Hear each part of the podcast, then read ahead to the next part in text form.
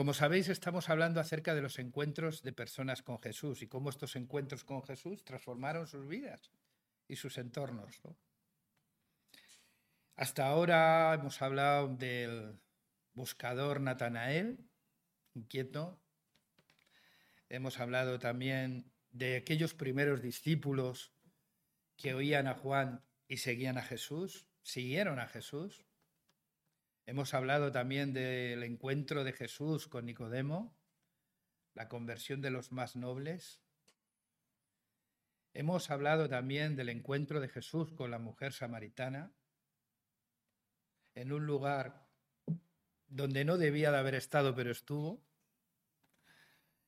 Hemos hablado también del encuentro de Jesús con la mujer adúltera. Carlos habló acerca del encuentro con Jesús, con la mujer del flujo de sangre y, la hija de Jairo. Eh, Juanma hizo un poco recopilatorio de, algunos encuentros y habló acerca de el encuentro de Jesús con el paralítico de Betesda. Y, luego habló del cojo en la puerta del templo de la Hermosa. Y hoy quiero hablar de alguien que me ha acompañado durante mucho tiempo en mi vida, porque para mí es uno de los encuentros más significativos, para mí, ¿eh? no, no le estoy... No, no, no es una verdad universal, es una experiencia personal. Y que me ha acompañado porque lo he compartido a veces porque hay cosas que, que he necesitado entender se encuentra en el Evangelio de San Marcos, capítulo 1, versos 40 al 45, y es el encuentro de Jesús con un leproso. En realidad, cuando yo pensaba en el título, pensaba en lo que el leproso suponía para la sociedad de entonces, y así buscar el título, ¿no? Jesús frente al estigma social, podríamos decir, ¿sí o no? ¿Estarías de acuerdo conmigo en ese título? Jesús frente al estigma social. Era una, la lepra, el estigma social es la reacción de una comunidad hacia una persona o grupos de personas que poseen una condición, enfermedad o comportamiento que es visto de forma negativa. Esto produce rechazo, incluso exclusión, discriminación, llega incluso a existir el odio e incluso la violencia cuando hablamos de estigma social. La lepra era una enfermedad física cuyo fin era la muerte y cuyo desarrollo era un deterioro de la salud a todos los niveles. Pero también era una enfermedad estigmatizada.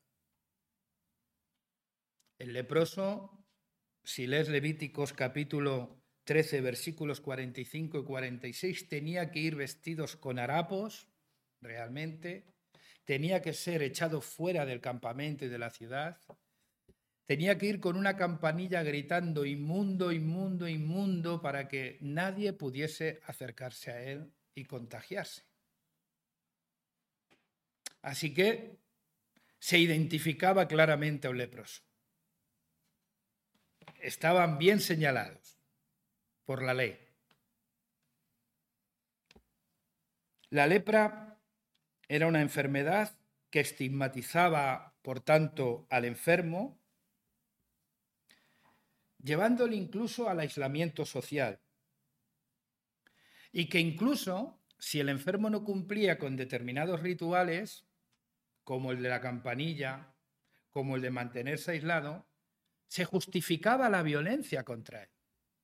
Podían matarlo por convertirse en una amenaza para la salud de la ciudad. o de la comunidad. En ese contexto, para mí siempre fue incomprensible el comportamiento de Jesús, humanamente hablando. La desesperación de aquel, eh, de aquel leproso se expresa en las palabras, incluso en la forma en la que arriesga su propia vida acercándose a un grupo de personas sanas, poniéndose delante de Jesús, hincando rodilla en tierra y diciendo, si quieres, puedes limpiarme. Seguramente, aunque estaba aislado, podría haber escuchado o haberle llegado alguna noticia acerca de Jesús y sus milagros. Y como una opción, o única o última opción, se acerca a Jesús de forma desesperada, diciendo, si quieres, puedes limpiarme. El rechazo que afecta directamente y la exclusión que afecta directamente a la autoestima de la persona que está siendo rechazada, le lleva a esa, a esa exclamación.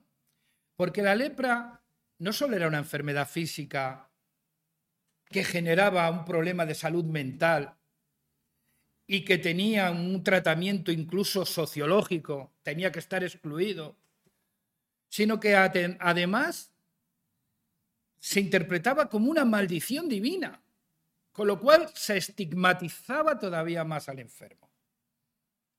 Y por eso ese clamor. Si quieres, puedes. O sea, tú puedes sanarme, pero tienes que querer.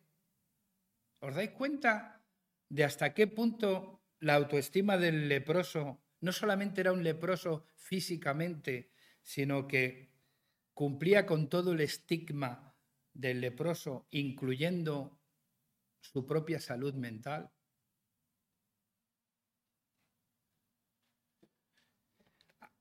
Jesús podía haberlo sanado, eh, Jesús sanó a mucha gente de maneras, bueno, eh, sanar al ciego escupiendo en el suelo y untándoselo, pues no parece tampoco muy ortodoxo, ¿no? Eh, tenía una manera muy curiosa de hacer las cosas, pero llenas de cargadas de significado. Aquel ciego que, que ora por él le pone las manos en los ojos y, y empieza a ver los hombres como árboles, empezó a ver algo, pero tuvo que volver a sanarle. Jesús sanó de muchas maneras. Recordar aquel siervo del centurión romano que era un hombre de tanta fe que le dijo a Jesús, no es necesario que arriesgues tu reputación como judío viniendo a mi casa. Jesús muestra su interés. Un centurión romano que se interesa por su siervo le tiene que querer, ¿no? Tiene que ser importante para él. Yo estoy dispuesto por ese cariño, por ese afecto que tú tienes a tu, a tu siervo, yo estoy dispuesto a ir a tu casa a sanarlo.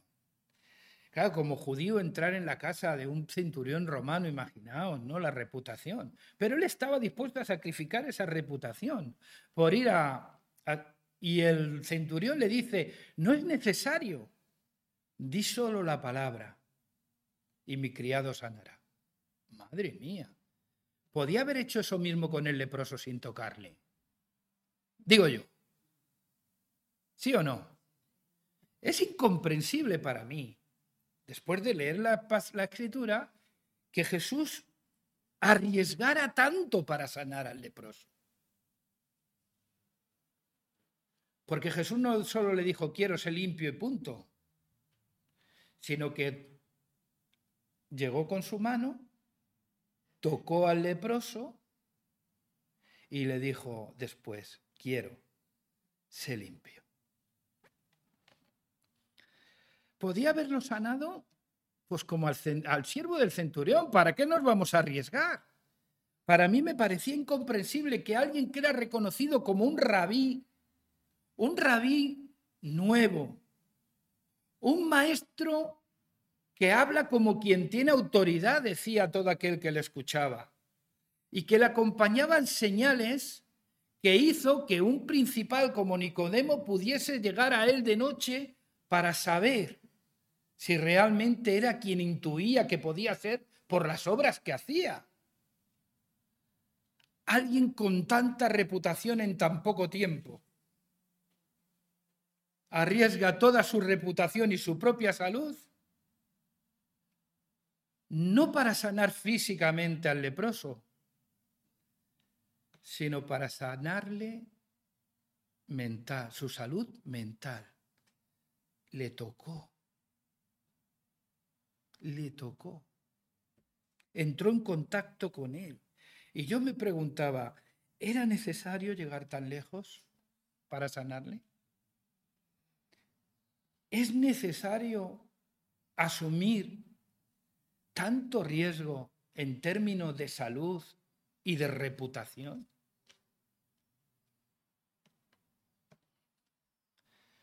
A mí este milagro siempre me ha gustado porque es la mejor escenificación de lo que Dios hizo con la humanidad. Cuando yo leo Juan 3:16, si tengo que ver una interpretación de Juan 3:16, me imagino a Dios tocando al leproso, haciéndose un hombre, un igual a mí, y estando en la condición de hombre, tomar forma de siervo y ser obediente hasta la muerte y muerte de cruz, por amor. O sea, yo veo la imagen de Jesús tocando al leproso habiéndole podido sanar sin tocarle, porque demostró que lo hizo con otros. Y veo a Dios que siendo Dios no estimó ser igual a Dios como cosa a la que aferrarse, sino que se despoja de su reputación divina, de su gloria y majestad divina, y se viste de alguien como yo, para vivir y sufrir en primera persona mis contradicciones, mis tentaciones, mis vulnerabilidades. Es tremendo, es la única religión, el cristianismo, que puede presumir de un Dios que se humanó, que su amor fue tal que se hizo como de nosotros aquel verbo se hizo carne y habitó entre nosotros. Siendo tentado en todo, pero como dice la Biblia, pero sin pecado. Tocó al leproso, pero no se contagió.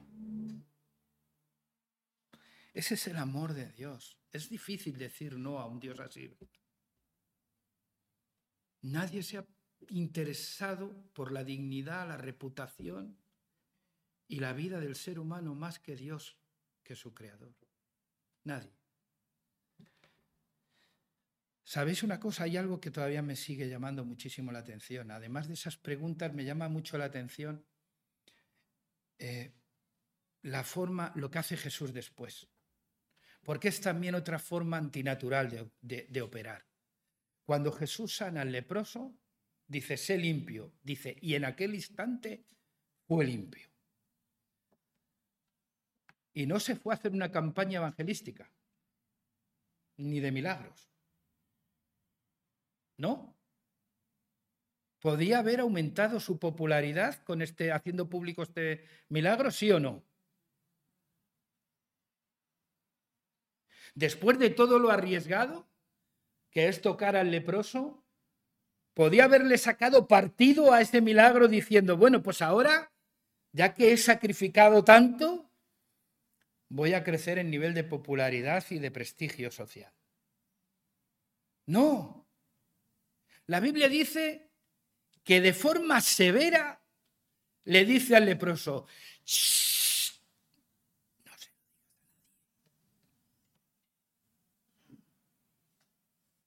Nosotros habríamos dicho, Mira, nos congregamos en Vía Complutense número 6. Puedes contárselo a todo el mundo que quiera ser sano. ¿Sí o no? Sin ser Dios. que es un atrevimiento terrible. Sin embargo, él no se odias a nadie. ¿Por qué? ¿Os habéis preguntado? Yo me preguntaba ayer, y ayer hablaba con mi mujer y encontraba una lógica que es la lógica de Dios. Jesús no estaba pensando en él. Si es verdad que, que se hiciese popular la noticia de que Jesús sanaba, podría dificultarle algo que siempre él buscaba, la naturalidad, convivir con la gente, entrar en las ciudades sin la presión de que todo el mundo venía a escucharle o a recibir el milagro. Él quería entrar con cierta normalidad. A partir de ahí ya tenía que quedarse fuera de las ciudades y la gente salía a él, si te lees el pasaje. Pero ¿es ese realmente el factor principal? Es una de las razones. Pero la otra razón está en el propio leproso. El leproso necesitaba ser rehabilitado socialmente. ¿Sí o no? Tenía que volver a su vida. No le voy a sanar de la lepra para que al final se quede fuera de la ciudad conmigo.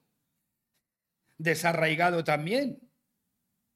No, quiero que recupere su vida antes de la lepra. ¿Y quién podía hacer, quién jugaba un papel fundamental para rehabilitar la vida social y comunitaria de este leproso? El ritual, el sacerdote. Por eso Jesús le dice, vete al sacerdote para que él te declare limpio porque era la única manera de su rehabilitación social. Imagínate el caos teológico que se podría haber montado si el leproso dice, mira, Jesús me ha sanado y no necesito al sacerdote. Hay algunos que son así. Jesús me ha sanado, pero no necesito al médico que dé un diagnóstico que realmente confirme, evidencie de que el milagro se ha producido.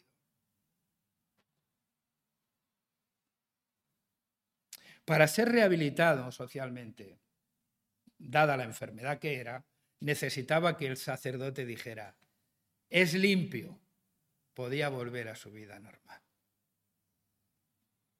Qué bonita escena, ¿no? Qué, escena más, más impresionante. Jesús no solo no usa el milagro para crecer en popularidad o prestigio social, sino que encima sigue centrado en la rehabilitación del leproso, que se incorpore a su vida. Así que yo del comportamiento de Jesús tengo que sacar alguna lección para nosotros. ¿Os parece? ¿En quién nos fijamos? Podemos sentirnos como el, como el leproso, estigmatizados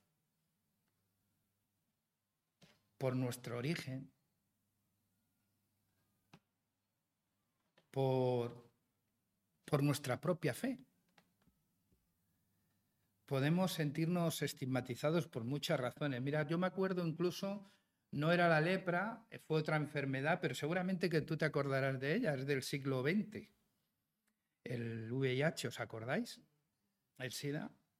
¿Y os acordáis cómo fue tratada al principio? Es verdad que generalmente hay un binomio preocupante, que es la ignorancia y el miedo, que siempre van juntos, ¿no? Y que nos hacen decir y declarar cosas que luego tenemos que la ciencia nos tiene que decir, oye, te estás pasando, ¿no?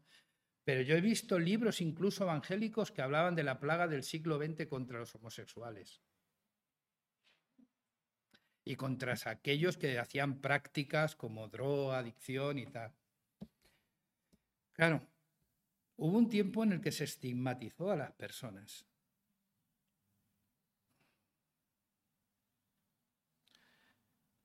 Producto muchas veces de la ignorancia. Sí. Yo he visto cómo se ha estigmatizado, incluso dentro de la iglesia, gente que porque ha tenido un pasado vinculado a las drogas y han, y han, y han confesado, bueno, y han dicho al, consejo de la iglesia y tal que eran, y, y eran amigos míos, que tenían sida Les hicieron pasar por unas exposiciones públicas terribles.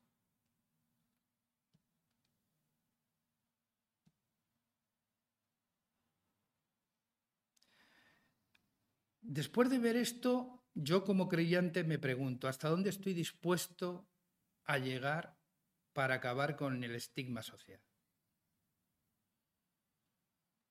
Hay gente que está siendo estigmatizada por salud mental, por problemas de enfermedades mentales, por haber tenido un pasado relacionado con el mundo de la droga o de... por haber tenido unas prácticas sexuales fuera de, del orden divino. ¿Hasta dónde yo estoy dispuesto a llegar en mi lucha contra el estigma social?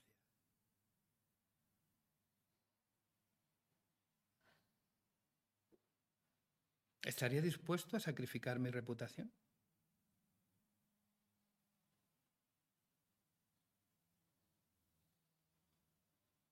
Jesús llegó hasta las últimas. Y, y, a veces yo creo que una de las cosas por las que es mucho más fácil estigmatizar que, que arriesgar, tocando al leproso, identificándote con su enfermedad plenamente, aceptando al leproso, eh, tiene que ver con que eh, tenemos un lenguaje que siendo muy rico a veces no está siendo bien utilizado. No sé si lo sabéis, pero no es lo mismo aceptar que aprobar. ¿Estáis de acuerdo o no estáis de acuerdo? ¿Sí o no? Yo puedo aceptar al pecador sin aprobar su conducta nosotros metemos todo en el mismo cubo.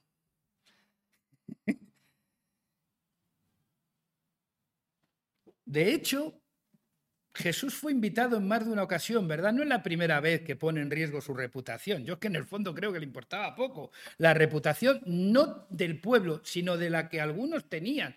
Porque sinceramente siempre estaban para buscar una ocasión para aprenderle, para acusarle de algo. Entonces Jesús entendió ya desde el principio que no iba a agradar a todo el mundo. Y entonces tiene que optar, si no puedo agradar a todo el mundo, ¿qué hago? ¿Con quién me identifico? Pues hombre, seguramente que hoy Jesús tendría un problema muy serio con mucha gente, porque identificarse con los publicanos, los peor vistos de la sociedad judía, con prostitutas,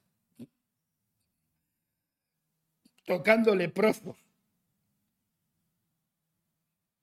Hombre, la verdad que es que la cuadrilla tampoco invita mucho, ¿eh? No es la primera vez que Jesús sacrifica su lo que pueda opinar el fariseo, el escriba, el maestro. No. No, porque le importaba poco, porque al final hiciese lo que hiciese, iban contra él. Pero él siempre estuvo del lado de la víctima, del débil. De... Y a mí Jesús en eso me enseñó que él podía aceptarme como pecador sin aprobar mi conducta. Él lo hizo. Yo cuando vine al Señor no me pidió nada a cambio. Él me aceptó tal y como era y luego me hizo entender que no me podía dejar tal y como era porque tenía algo mejor para mí. y ese es el proceso de conversión y de cambio. Pero cuando llegamos, Él nos acepta, sin aprobar. ¿Mm? Pero nos acepta. Y hay que evitar confundir aceptación con aprobación. Yo puedo aceptar al pecador, a cualquier pecador, no escandalizarme de ningún pecado y no aprobar su conducta. Pero ¿hasta dónde? Fijaros, nuestro Dios es un Dios que dice la Biblia no hace acepción de personas, lo dice en el Antiguo y en el Nuevo Testamento, o sea que no es una cosa del Dios moderno del Nuevo Testamento, que es que, va, inherente a su, propia, a su propia naturaleza. Dios es así, no hace acepción de personas.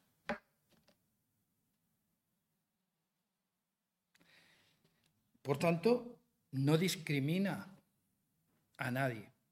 Y esto no es una cuestión ideológica, ¿vale? No es, una, no es una cuestión de que lo vistamos de progresismo o conservadurismo, o, no es una cuestión ideológica, es una cuestión cristiana. Si alguien quiere parecerse a Cristo, tiene que andar como Él anduvo, dice la Escritura, ¿no? O sea, tenemos que parecernos a Jesús. Y por tanto, superar el estigma social, sea por la razón que sea. Puede ser por razón de sexo, puede ser por razón racial, puede ser por razón de origen, por la razón que sea. Dios no hace acepción de personas. Nosotros, seres humanos moralistas, todos nosotros, hemos dividido eh, la sociedad entre buenos y malos. ¿Sí o no? Luego los hay muy buenos y los hay luego muy malos, pero entre buenos y malos, entre justos e injustos. Y Dios, sabiendo eso, dice que hace salir el sol sobre quienes. Y hace llover. Así que, para su providencia, Él no se mueve por lo que nosotros dividimos entre buenos y malos. Entre otras cosas, porque a lo mejor lo que nosotros llamamos bueno no es tan bueno. Y lo que nosotros llamamos malo no es tan malo. Por eso no se nos ha dado a nosotros el juzgar a nadie.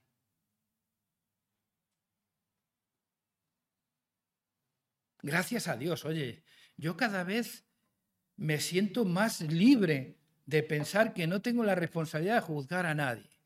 Yo cuando dejé de dar carnes para el cielo y el infierno me sentí aliviado.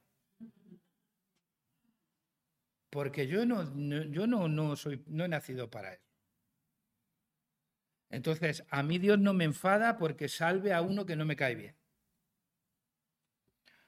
A mí Jesús no me, no me lo cuestiono porque el Jesús que le dijo a sus discípulos, el que no renuncia a su propia vida no puede ser mi discípulo, es el mismo que ante un ladrón en la cruz le dice, oye, hoy estarás conmigo en el paraíso, sin currículum moral.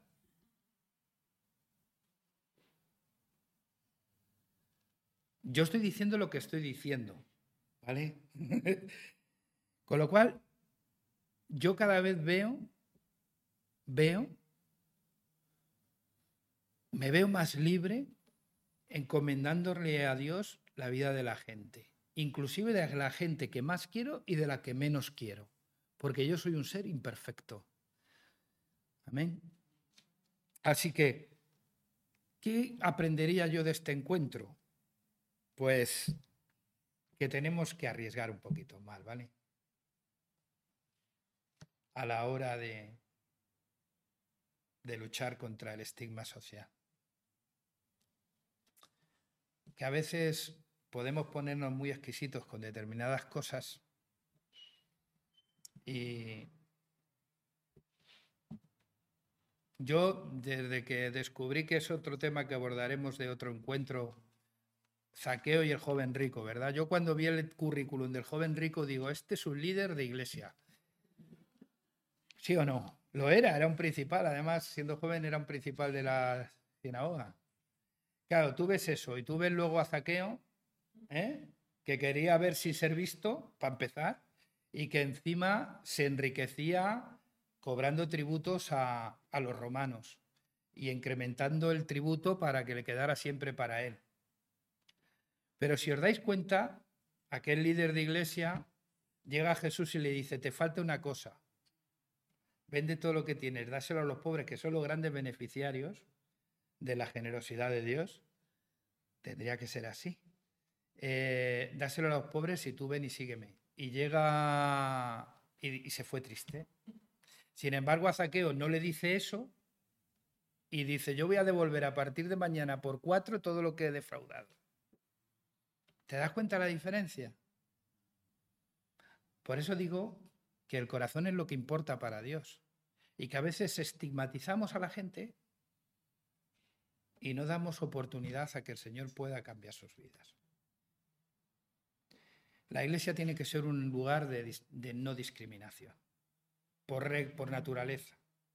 un lugar donde no se hace acepción de personas, donde la gente puede ser quien es, sin necesidad. Es que o somos así o nos convertimos en fábrica de hipócritas, que es ser aquí una cosa y fuera lo contrario. Dejemos que la gente sea hasta que Dios la cambie. Y cuando Dios la cambie, eso ya es irreversible. No te preocupes. Amén. No al estigma social, aunque haya que sacrificar el prestigio y la reputación. Amén. Yo no quiero quedar como muy bueno, ni como muy malo. Simplemente quiero ser un seguidor de Cristo. Amén. Vamos a dar gracias a Dios por